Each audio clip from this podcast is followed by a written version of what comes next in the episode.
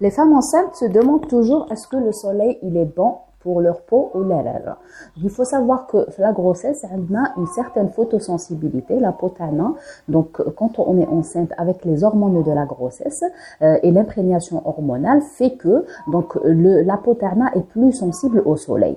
Donc, il faut toujours euh, éviter euh, le, le, soleil pour ne pas avoir un masque de grossesse, un vieillissement prématuré, un coup de soleil un cancer. Les, les, les 3, 4, 5, c'est pour tout le monde. Comment se protéger? Donc, il faut rester dans l'ombre euh, euh, se couvrir par un chapeau par exemple donc les heures d'exposition لازم يكونوا قبل 11 امور 6 تاع العشيه et les saisons euh, où la, la période euh, moins, euh, les moins de risques, c'est entre novembre et mars. La crème solaire, on ne cesse jamais de parler de ça. C'est quand euh, c'est le minimum. Le filtre est minéral et il faut éviter au maximum le spray parce qu'on va l'inhaler. En même temps qu'on utilise la on peut l'inhaler.